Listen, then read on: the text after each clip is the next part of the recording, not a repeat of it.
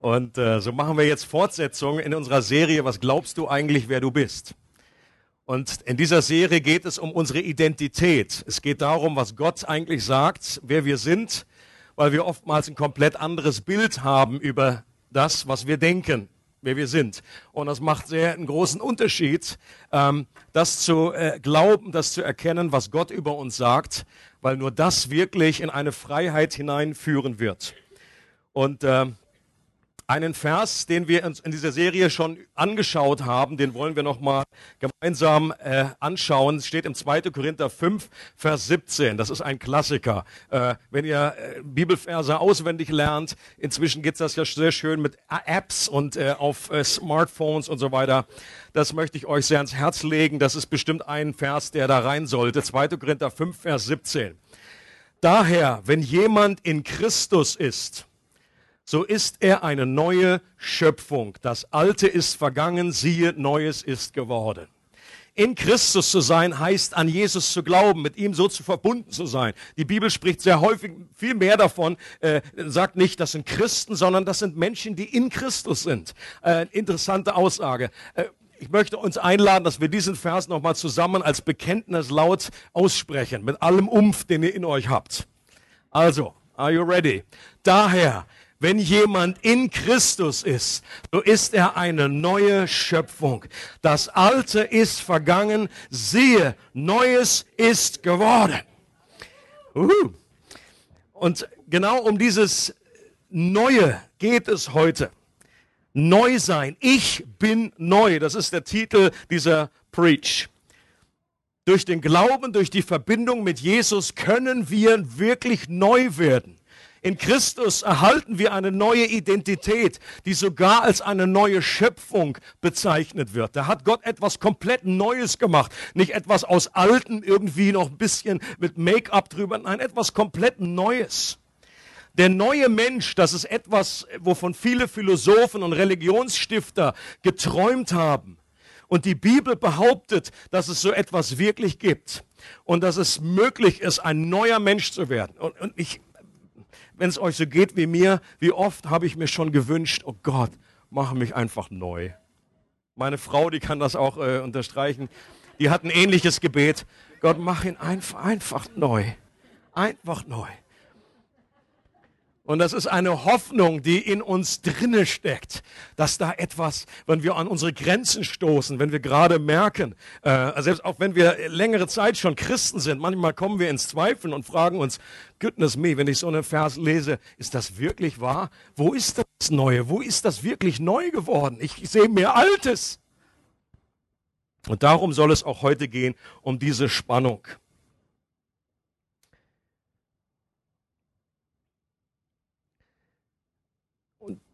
Diese Wahrheit kann man unterbetonen, einerseits, dass man sich nicht wirklich realisiert und nicht bewusst wird, was für eine gewaltige Veränderung geschehen ist. Wir haben gerade im Lied gesungen, Gewaltiges ist schon geschehen. Gewaltiges ist schon geschehen. So, ungefähr. I'm, I'm working. Ich werde noch an diesem Neu sein. Arbeite ich noch. Ähm, aber man kann sie auch in einer falschen Weise überbetonen. In manchen Bibelstellen, ich glaube in der Schlachterübersetzung heißt es sogar, alles ist neu geworden. Und das ist eine klar falsche Übersetzung. Das steht nicht, alles steht nicht da. Und das würde uns auch wirklich mit unserer Realität etwas in Konflikte bringen. Wenn alles neu geworden ist, dann müsste ich sagen, das, das kann ich nicht sagen. Alles ist nicht neu geworden. Aber Neues hat begonnen. Es ist etwas Neues, das geschaffen wurde in uns. Und äh, einen Abschnitt aus dem Epheserbrief, der kann uns hier helfen, äh, diese Spannung äh, besser äh, zu, zu erkennen, zu sehen und äh, uns dabei helfen, nicht auf einer Seite vom Deich zu rollen. Also nicht das äh, unterzubetonen, aber auch nicht in falscher Weise überzubetonen. Und das wollen wir gemeinsam lesen. Epheser 4, Verse 17 bis 25. Da sagt Paulus, aus allen diesen Gründen fordere ich euch im Namen des Herrn mit Nachdruck auf, nicht länger wie die Menschen zu leben, die Gott nicht kennen. Ihre Gedanken sind auf nichtige Dinge gerichtet. Ihr Verstand ist wie mit Blindheit geschlagen und sie haben keinen Anteil an dem Leben, das Gott schenkt. denn in ihrem tiefsten Innern herrscht eine Unwissenheit, die daher kommt, dass sich ihr Herz gegenüber Gott verschlossen hat. Das Gewissen dieser Menschen ist abgestumpft.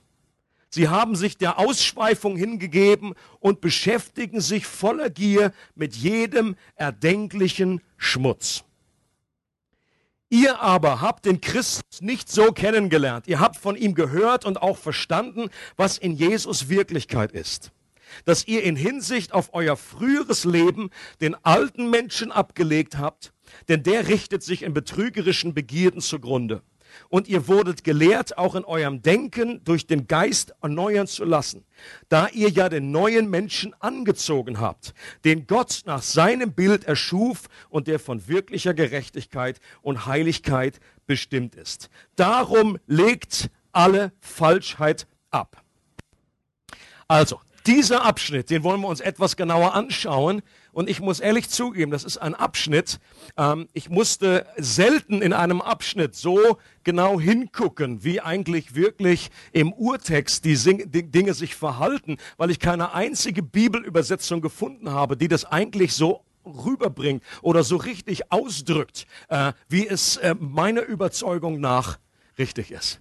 Deswegen findet ihr hier eine gewisse Zusammenstückelung aus, auch aus verschiedenen NGÜ und der neuen evangelistischen Übersetzung habe ich vor allen Dingen genommen. Und äh, ich werde zwischendurch auch noch ein bisschen kommentieren, warum das so ist.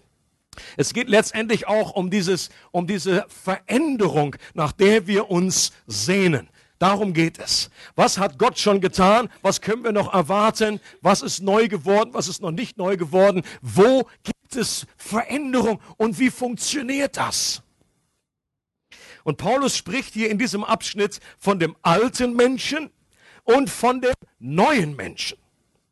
Der alte Mensch, das ist unsere alte Identität aus unserem früheren Leben, als wir Gott noch nicht kannten.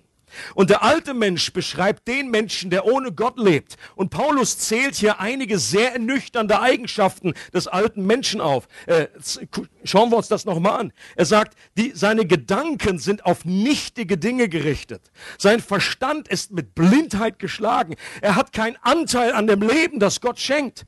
In seinem tiefsten Innern herrscht eine Unwissenheit, die daher kommt, dass sein Herz gegenüber Gott verschlossen war. Sein Gewissen ist abgestumpft und er gibt sich der Ausschweifung hin. Ich finde, das ist ziemlich harter Tobak. Diese Definition. Also wenn ich da an meinem Chesterplatz gucke und meine Nachbarn, die Gott nicht kennen, also so begrüße ich die ja nicht im Lift. Ja, du herzlich willkommen. Ich meine, äh, das sieht von außen sieht das irgendwie komplett anders an. Wenn ich nicht diese Diagnose aus dem Wort Gottes hätte, würde ich im Traum nicht darauf kommen, die so zu beurteilen. Die machen einen ganz fröhlichen Eindruck. Vor allen Dingen im Sommer, die grillen da, die sind manchmal besser drauf als ich. Das soll nichts heißen.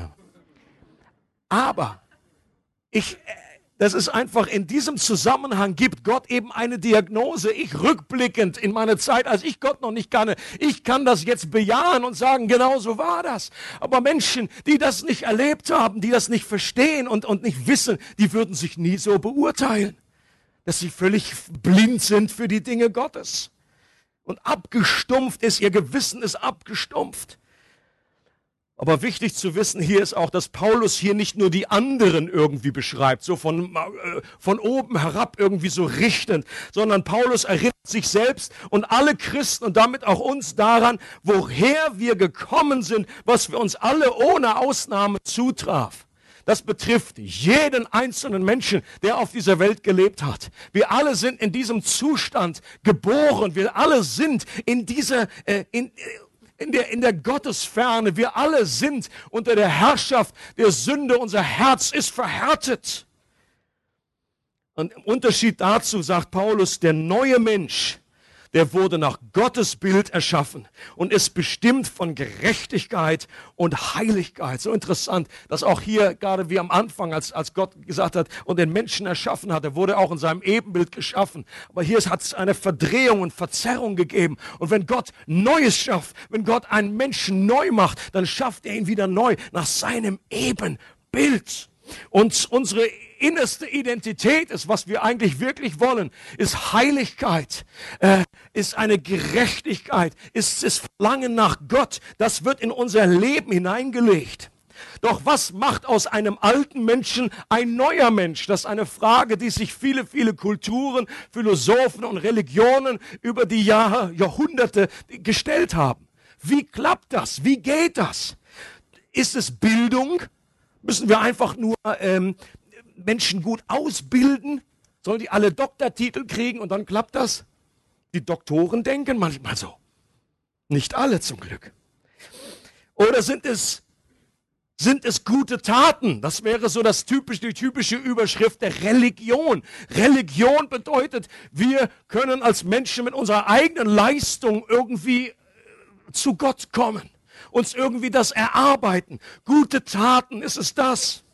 Oder ist es der Klassenkampf, so wie im Sozialismus irgendwie gesagt wird, äh, dass der neue Mensch entsteht? Oder die Höherentwicklung unseres Verstandes. Das ist ein Element der Scientology-Bewegung, die, die sich als Kirche irgendwie äh, darstellt und zeigt, die eigentlich überhaupt keine Kirche ist. Es ist eine ganz klare Sekte, wo Menschen einfach gesagt wird, du kannst einfach was Besonderes erreichen, einen Zustand, wo du einfach deinen, deinen Verstand befreist und dadurch wird ein neuer Mensch geschaffen. Die biblische Botschaft ist hier eindeutig, dass es durch nichts geschieht, was wir als Menschen tun können. Diese Veränderung vom alten Menschen zum neuen Menschen. Du kannst dich auf den Kopf stellen. Du kannst machen und tun und geistliche Klimmzüge. Du kannst versuchen, was du willst. Du brauchst Hilfe von außen.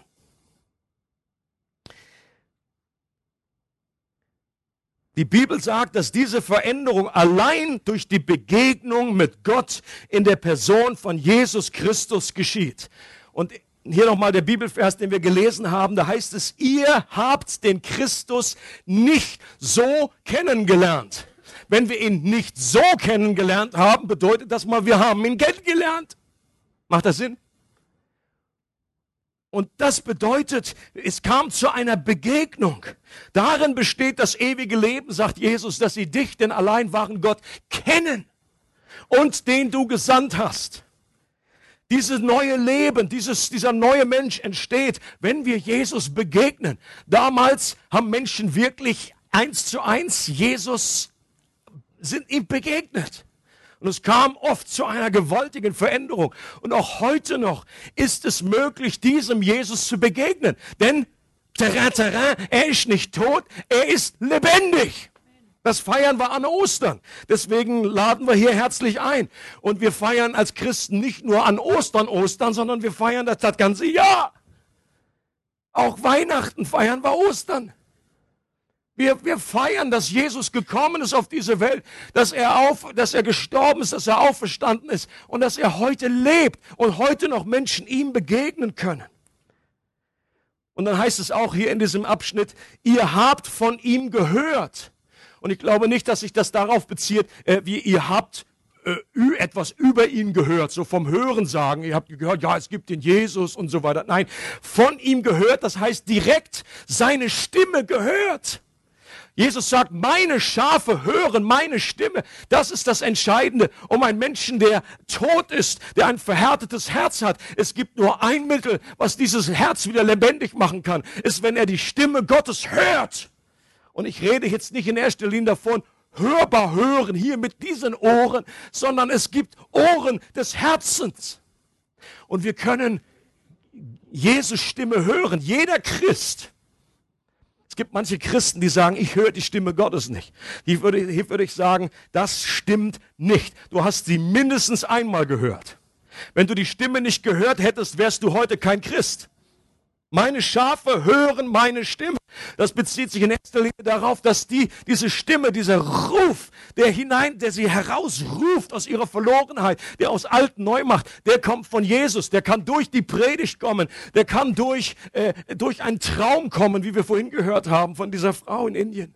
Der kann durch unterschiedlichste Art und Weise kommen. Du hast die Stimme Gottes gehört, wenn du glaubst, sonst würdest du nicht hier sitzen. Und dasselbe Wort, das damals die Welt erschaffen hat, kann jetzt auch unsere Leben neu machen, etwas Neues in uns schaffen. Das ist so schön, diese Parallele am Anfang. Und Gott sprach, es werde Licht. Und er hat die Universen in Existenz gesprochen. Und wenn ein Mensch zum Glauben kommt, geschieht dasselbe. Gott spricht in unsere dunklen Herzen hinein und sagt, es werde Licht. Oh, was wünsche ich mir, dass es mehr und mehr passiert in unseren Reihen. Ich glaube, dass noch eine Zeit kommt, wo wir das einfach, wo eine Normalität sein wird, wo Menschen zum Glauben kommt, kommen und dann der, der Nachbar und der Ehepartner und die Söhne und mehr und mehr. ist eines der schwierigsten Dinge auszuhalten, finde ich, als Christ, wenn wir über längere Zeit also wenig Frucht erleben. Das ist ein Leid, was wir in der westlichen Welt erleiden müssen.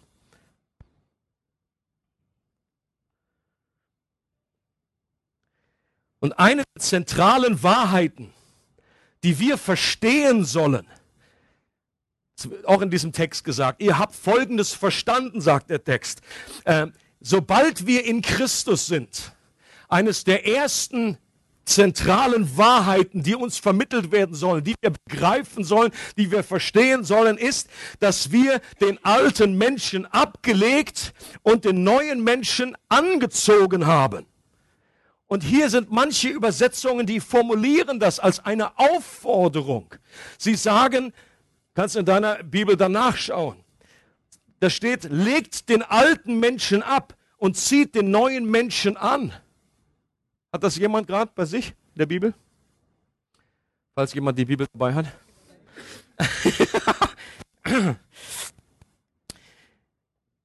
das könnt ihr dann zu Hause gucken.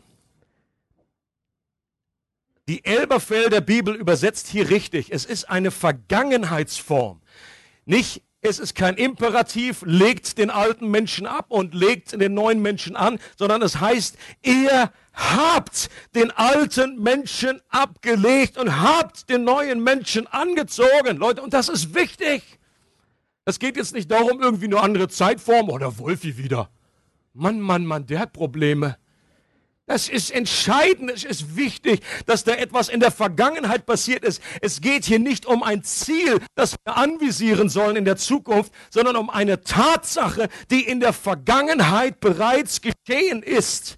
Die Frage, wann ist das geschehen, in dem Moment, als wir durch den Glauben mit Jesus verbunden wurden und Gott uns in Christus hineinversetzt hat, als du zum Glauben kamst, als du von neuem geboren wurdest, da ist dein alter Mensch abgelegt worden und du hast einen neuen Menschen angezogen. Amen. Und einige Bibelstellen, die das noch äh, belegen. In Römer 6 wird dieselbe Wahrheit zum Ausdruck gebracht. Römer 6, Verse 3 bis 4 und dann noch Vers 6. Ihr müsst euch doch darüber im Klaren sein, sagt Paulus, was bei der Taufe mit euch geschehen ist. Wir alle, die in Jesus Christus hineingetauft wurden, sind damit in seinen Tod hineingetauft, ja hineingetaucht worden. Durch die Taufe wurden wir auch zusammen mit ihm begraben. Das gilt es also zu begreifen.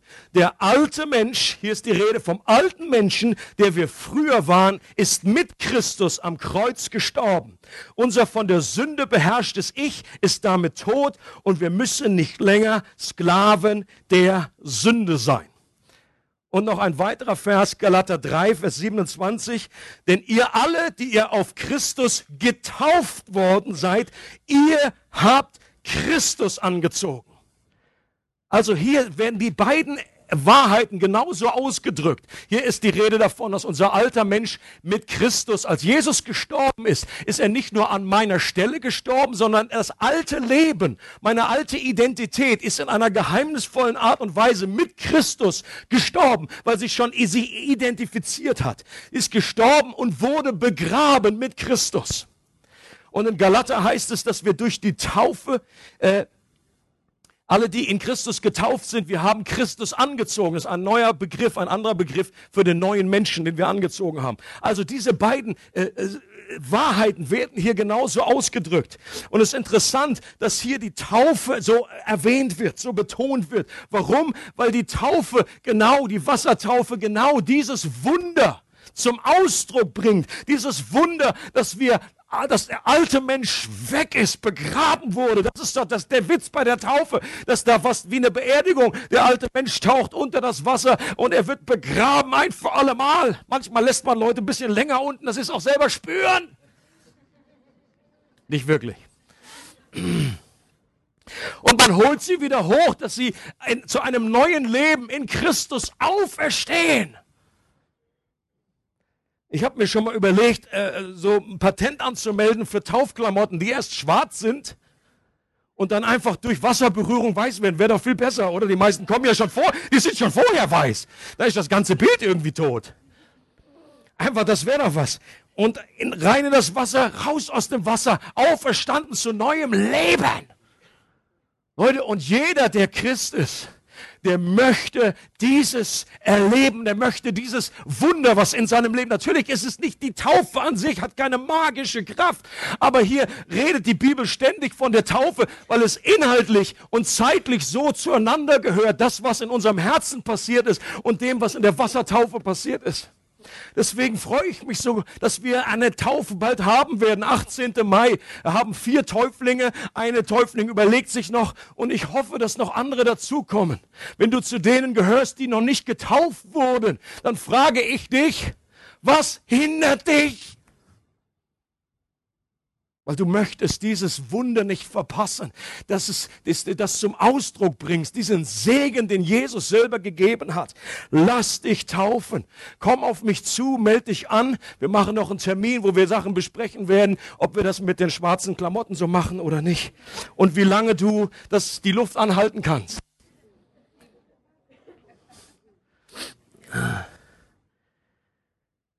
In Römer 6, Vers 11 da ist der erste Imperativ von dem ganzen Römerbrief.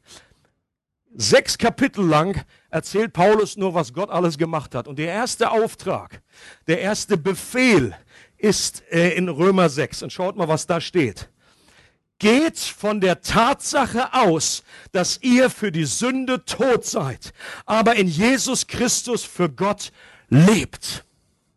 Das ist das Einzige, was wir tun sollen. Es wird nicht jetzt irgendwie ein Aktivismus, jetzt macht, aber da, kommt er dann irgendwann auch noch hin, was das für Auswirkungen im täglichen Leben hat. Aber der erste Auftrag des ganzen Römerbriefs heißt, jetzt geht von der Tatsache aus, dass dem so ist. Das ist ein Begriff, dieses Rechne damit. Das ist ein Begriff aus der, äh, aus der äh, äh, äh, Buchhaltung, das war das Wort. Aus der Buchhaltung. Das ist etwas ein rechnerischer Begriff. Müsst ihr dann den Peter fragen für genauere Infos, ähm, dass man mit etwas rechnet. Was ist, was kommt unterm Strich raus? Und Paulus sagt, das kommt unterm Strich raus. Das ist die Tatsache. Ihr seid neu. Neues ist schon geschehen. Das Alte ist vorbei, ist mit Jesus begraben, gestorben, begraben und wieder auferstanden zu neuem Leben. Und gleichzeitig erleben wir, dass wir immer noch sehr empfänglich sind für Sünde. Ich glaube, dieser Bibelvers ist falsch verstanden, wenn wir denken, ja, wir sind der Sünde abgestorben, als wenn sie jetzt überhaupt keine Anziehungskraft mehr auf uns hat. Ich glaube, das ist hier nicht gemeint. Wir sind der Sünde abgestorben. Hier steht nicht, dass die Sünde gestorben ist. Die Sünde ist noch da. Die Sünde ist noch sehr lebendig. Und auch wir sind noch empfänglich für die Sünde. Wir stehen nicht mehr unter der Herrschaft und der Kontrolle der Sünde und wir haben grundsätzlich ist die Hauptspeerspitze gebrochen, weil äh, uns Vergebung für alle Sünden zugesprochen wurde. Das heißt, die Sünde kann uns nicht mehr verdammen, aber wir können immer noch sündigen. Auch die Taufe ist keine Imprägnation gegen Sünde. Ja, wie so ein Ostfriesennerz. Kennt man das hier? Ostfriesen? Ostfriesennerz ist ähm, Regenjacke.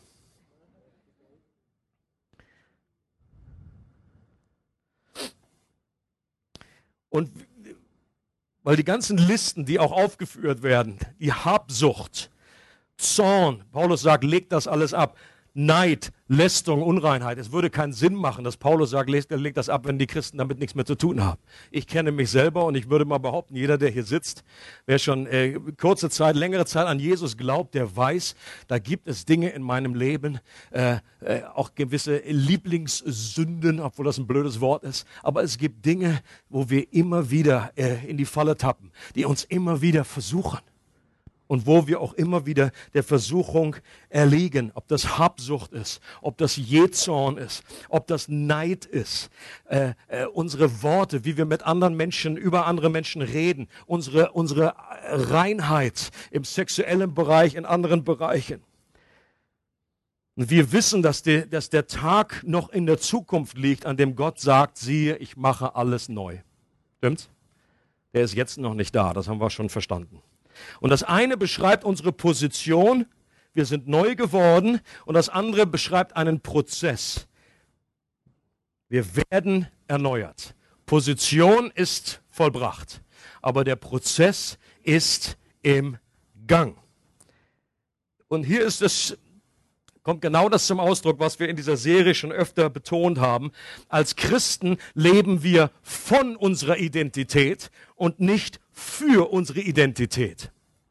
Wir sollen das werden, was wir schon sind. Und deswegen ist es auch so wichtig, entscheidend, dass wir hören, dass wir davon ausgehen, ja, wir sind neu geworden. Das Alte ist vergangen. Der alte Mensch wurde bereits abgelegt und der neue Mensch wurde angezogen. Und jetzt soll sich das in unserem Leben entfalten. Es soll mehr und mehr zur Geltung kommen. Dieser Prozess soll jeden Bereich unseres Lebens infiltrieren und verändern. Und so heißt es auch in unserem Abschnitt in, im Epheserbrief, und ihr wurdet gelehrt, euch durch den Geist in eurem Denken erneuern zu lassen. Und auch das ist etwas, was an den Anfang eines Christenlebens gehört. Dass wir nicht nur wissen, wir sind mit Christus gestorben, das Alte ist vorbei, was Neues ist geworden. Ich bin neu, ich habe eine neue Identität, sondern dass wir auch lernen, uns durch den Geist in unserem Denken erneuern zu lassen. Und hier ist keine Vergangenheitsform, sondern das ist eine Verlaufsform. Das bezieht sich auf ein ständiges Wiederholen. Das ist, das bleibt so. Wir sollen lernen, diese Erneuerung wird geschehen. Und hier, glaube ich, ist auch eine bessere Übersetzung. Äh, in vielen Übersetzungen heißt es, erneuert werden in dem Geist eurer Gesinnung. Und das ist etwas, was ich ehrlich gesagt nicht verstehe. Wenn das die richtige Übersetzung ist, dann hab ich, äh, verstehe ich überhaupt nicht, was gemeint ist. Ihr werdet erneuert in dem Geist eurer Gesinnung. Diese Gesinnung ist unser Verstand, ist unser, äh, unser Denken. Aber der Geist, unser, ich glaube, was, was viel mehr in Übereinstimmung ist mit dem restlichen Lehre der Schrift ist, dass der Geist Gottes uns hilft, in unserem Denken transformiert zu werden. Da fängt es nämlich an. Denkt an den berühmten Vers Römer 12. Werdet verwandelt durch was? Werdet verwandelt durch die Erneuerung eures Sinnes. Da fängt es an. In unserem Denken werden wir erneuert. Und diese Erneuerung, die findet statt nicht aus unserer eigenen Kraft und Leistung, sondern durch den Heiligen Geist. Er ist die Kraft. Er ist der Sprit, der in unseren Gedanken kommt und der uns hilft dabei, anders zu denken. Immer wieder wird das erwähnt. Titus 3,5 ist von der Erneuerung durch den Heiligen Geist die Rede. Oder 2. Korinther 3, Vers 18. Werdet verwandelt äh, indem wir hinschauen auf Jesus und wir werden so verwandelt von einer Herrlichkeit zur anderen, wie es durch den Herrn geschieht, den Geist. Ich glaube, dass das der Punkt ist, den Paulus hier machen möchte. Wir sollen durch unseren durch den Geist Gottes in unserem Denken erneuert werden. Und wie gesagt, diese Erneuerung beginnt in unserem Denken und hat dann aber auch ganz praktische Auswirkungen in unserem Handeln. Deswegen heißt es ganz zum Schluss bei diesem Abschnitt, jetzt darum legt alle Falschheit ab. Und dann geht es weiter, dass wir noch andere Dinge ablegen sollen. Und die Logik der Bibel heißt folgendermaßen. Weil wir unseren alten Menschen bereits abgelegt haben, deshalb legen wir jetzt ganz bewusst die Gewohnheiten ab, die noch zu unserem alten Menschen gehören. Weil wir den neuen Menschen bereits angezogen haben, deshalb kleiden wir uns jetzt bewusst mit neuen Gewohnheiten, die zu unserer neuen Identität gehören. Also, wenn ein, äh, ein, ein Gefangener früher hatten sie ja noch so diese Gefängniskluft oder das gibt es heute auch noch, nur nicht mehr mit Streifen, diese Orange aus oder wie auch immer. Wenn jemand freigelassen wird, wenn er nicht mehr Gefangener ist, hat eine neue Identität, dann soll er jetzt die alten Klamotten ausziehen, weil er nicht mehr Gefangener ist. Oder ein positives Bild, wenn du irgendwie irgendeinen Abschluss gemacht hast, du bist jetzt Feuerman, Feuer, Feuerwehrmann, Polizist oder wie auch immer, du bekommst eine Uniform. Du hast eine neue Identität und du sollst dich entsprechend kleiden. Dieses Bild steckt hier dahinter. Und der Prozess der Erneuerung ist kein Selbstläufer. Und wir spielen hierbei eine aktive Rolle. Man rutscht nicht einfach so zufällig in dieser Art der Veränderung. Auch hier müssen wir eine, eine Balance halten in der Schrift. Einerseits ist es klar, dass wir die Veränderung nicht bewirken können. Ein Pastor hat gesagt, äh, es ist einfacher, die Sonne in ihrem Lauf aufzuhalten oder irgendwie das Wasser irgendwie nach oben fließt zu erreichen, als dass wir es schaffen können, unser eigenes Herz zu verändern. Das können wir nicht schaffen aus uns heraus. Jeder, der das versucht hat, der weiß, wie hoffnungslos das Unterfangen ist. Das, das endet in einem absoluten Frust. Je mehr du versuchst, desto wenn du es ganz alleine schaffst. Es ist Gott, der uns verändert. Es ist sein Geist, der uns seine Kraft zufließen lässt. Aber es braucht unsere aktive Mitarbeit. Mein Lieblingsbild ist das Segelboot, um biblische Veränderungen zu beschreiben. Du brauchst den Wind des Geistes, der dich antreibt. Aber wenn du das Segel nicht aufhisst, dann kann der Wind blasen, wie er will. Du wirst sie nicht von der Stelle bewegen. Es ist unsere Beteiligung, dass wir die Segel hissen. Wenn wir nur das Segel hissen und es ist kein Geist da, kein Wind, dann wird sich auch nichts bewegen. Es braucht beides zusammen. Es ist interessant, wenn wir den Kolosserbrief anschauen, die Parallele zum Epheserbrief. Da wird nicht nur, da heißt es einerseits, legt ab, alte Klamotten, legt ab, aber dann heißt es sogar noch, noch drastischer, tötet nun die Glieder, die auf Erden sind. Und ich glaube, das spricht von einer Entschlossenheit, von einer dass wenn es um, um Veränderung geht, wir nicht mit irgendwie so einer Art äh, äh, äh, lapidaren irgendwie Oberflächlichkeit daher, sondern wir sollen wirklich mit einer Hingabe und Entschlossenheit, mit einer Willigkeit. Jesus sagt genau dasselbe, wenn er sagt, wenn dich dein Auge verführt, dann reiß es raus.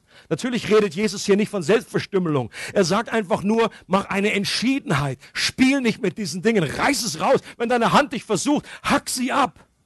Gehe wirklich mutig diesen Kampf an mit Gott durch die Erneuerung, Kraft seines Geistes und lass diese Veränderung in deinem Leben stattfinden. Tötet die Glieder, die auf Erden sind. Und gleichzeitig heißt es in Römer 8, Vers 13, wenn ihr aber durch den Geist die Handlungen des Leibes tötet, so werdet ihr leben. Auch hier ist es die, die klare Bestätigung. Es geht nicht darum, das einfach nur selber zu tun, sondern durch den Geist sollen wir die Handlungen töten. wie geht das? Wie macht man das? Ich glaube, das bedeutet einfach, ähm, meine beste Erklärung ist, die einzige Waffe im Waffenarsenal, Epheser 6, wenn du dir das anschaust, diese ganze Waffenrüstung, diese einzige äh, äh, Waffe, die eine Angriffswaffe ist, mit der man töten kann, ist das Messer, ist also das Schwert. Messer, ja klar. Schweizer, Schweizer Waffenrüstung. Ist das Messer. Das Schwert des Geistes, es ist das Wort Gottes, durch das du diese Handlungen des Leibes tötest. Und deswegen sollen wir das Wort Gottes nehmen. Eigentlich bei christlicher Veränderung geht es eigentlich nur, wenn du es runterbrichst, um zwei verschiedene Dinge. Einerseits sollen Lügen ersetzt werden durch Wahrheit. Und das zweite ist, es sollen betrügerische Begierden, die in unserem Leben sind, Götzen unseres Herzens, sollen abgeräumt werden und es sollen an ihre Stelle neue und bessere Leidenschaften, die Lust am Herrn soll ihren Platz einnehmen. Also es geht um Wahrheit, die ersetzt wird durch Lüge und um alte Leidenschaften, die durch neue ersetzt werden. Und hier äh, hilft das Wort Gottes, uns die Wahrheit zu erkennen, Wahrheiten zu sehen und dass der Geist diese Wahrheiten benutzt, um Lüge auszutreiben aus unserem Leben, zu ersetzen durch die Wahrheit oder falsche Leidenschaften, die uns immer noch, äh, ob wenn es Jezorn ist und Habgier, was auch immer es ist. Es ist Gottes Kraft, der uns, der Geist Gottes, der uns neue äh, Neigungen, neue Leidenschaften schenkt. Auch das kannst du nicht selber schaffen. Aber du kannst das Segel aufspannen und du kannst Gott bitten, durch Gebet, durch die verschiedensten Möglichkeiten, die uns zur Verfügung stehen. Es ist das Wort Gottes. Dazu haben wir, ist es uns gegeben, dass wir das Wort Gottes nehmen als eine Waffe, als ein Schwert und damit Dinge töten in unserem Leben und bewusst dagegen vorgehen. Und Leute, das ist, deswegen ist es wichtig, dass wir aktiv werden in dem Ganzen. Wer immer noch denkt, äh, als Christ, ich muss meine Bibel lesen, einfach so, der hat immer noch nicht verstanden, warum überhaupt. Es geht nicht um das elfte Gebot, du sollst deine Bibel lesen, sondern es ist eine Fundgrube von, von, von, von Wahrheiten, die Gott dir gibt, damit du erneuert wirst von innen. Und du selber tust dir den größten Gefallen, wenn du erneuert wirst. Und ja, es ist nicht einfach. Es sind immer Wellenphasen. Ich habe noch nie keinen Christen erlebt, der irgendwann mal angefangen hat und linear irgendwie gewachsen ist, gewachsen, gekämpft, gekämpft, verändert, erneuert. So eine Linie gibt es nicht. Das sieht mehr so aus wie so eine, äh, keine Ahnung, es gibt Zeiten, da fühlst du dich so weit weg von Gott. Aber überprüf mal, es sind meistens die Zeiten, wo wir aufgehört haben, unser Segel zu spannen, unseren Sinn mit dem Wort Gottes zu füllen, über die Dinge der Gottes nachzudenken. Sind nach über das, was oben ist, nicht auf das, was auf Erden ist, sagt die Bibel. Und wir als Menschen haben die geniale äh, die, die diese Ehre bekommen, was du hast. Du hast die Freiheit, deine Gedanken auf etwas zu konzentrieren. Du kannst deine Gedanken richten und das ist der Clou. Das möchte Gott, dass du das tust, dass du deinen Sinn füllst mit Gottes Verheißung, dass du seinen Sinn fühlst, dass du in Gott anbetest. Das sind alles die Elemente, die wir auch im Gottesdienst tun, die natürlich nicht nur im Gottesdienst stattfinden, dass du deine kleine Knutschkugel, dein Auto verwandelst in eine heilige Worship-Kanone. Und dann ist es doch völlig egal, wenn der einfach neben dir bei der Ampel rüberguckt und denkt, du bist völlig bescheuert. Du musst halt nur aufpassen, dass du nicht komische, anrüchige irgendwie Bewegungen machst, dass er irgendwie denkt, du zeigst ihm irgendeinen Finger. Aber ansonsten mach die ganze Hand hoch, es wird alles gut. Und lass dann auch, die macht dann die Augen wieder auf, wenn es.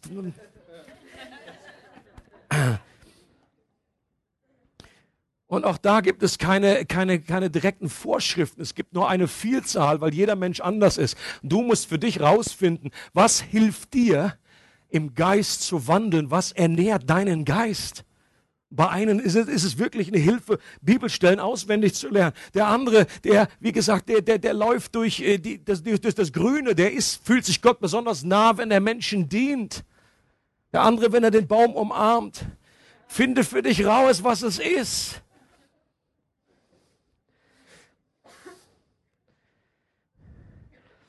C.S. Lewis schreibt, bei unserem Glauben geht es nicht darum, das zu hören, was Christus vor langer Zeit gesagt hat und es jetzt einfach umzusetzen. Höre, viele Christen denken genau das. Und er behauptet, es geht nicht darum, das zu hören, was Christus vor langer Zeit gesagt hat und es jetzt einfach umzusetzen. Das ist Moral. Das ist Leben aus eigener Kraft. Vielmehr steht der wahre Sohn Gottes neben uns. Er beginnt uns in das zu verwandeln, was er selbst ist. Er beginnt sozusagen sein Leben und seine Gedanken in uns zu injizieren und somit den Zinnsoldaten in einen lebendigen Menschen zu verwandeln. Und das ist absolut cool ausgedrückt. Und das wünsche ich mir, dass mein Zinnsoldat, alles da, wo noch Zinn ist in meinem Leben, dass es verändert wird. Aber aus der Grundlage, dass ich schon weiß, das Alte ist vorbei, Neues ist geworden. Und jetzt kann Gott mehr und mehr noch den alten Wolf wie umgestalten, äh, das neue Leben zur Entfaltung bringen.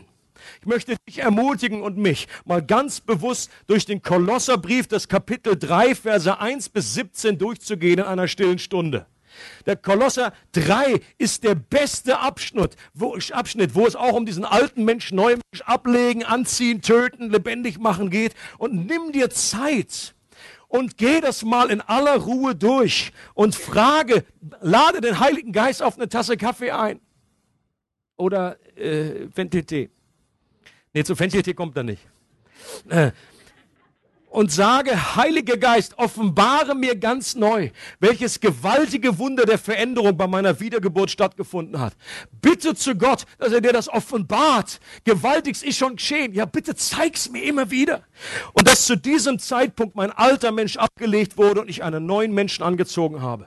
Und dass du weißt, ganz neu, weil ich in Christus bin, bin ich eine neue Schöpfung. Das Alte ist vergangen, siehe Neues ist geworden. Und dann bitte ihn, gib mir auch die nötige Erkenntnis und Kraft, die alten Kleidungsstücke abzulegen und die neuen anzuziehen. Ersetze Lügen durch Wahrheiten und alte zerstörerische Leidenschaften durch neue göttliche Leidenschaften. Und manchmal ist es notwendig, sich hierbei Unterstützung zu suchen.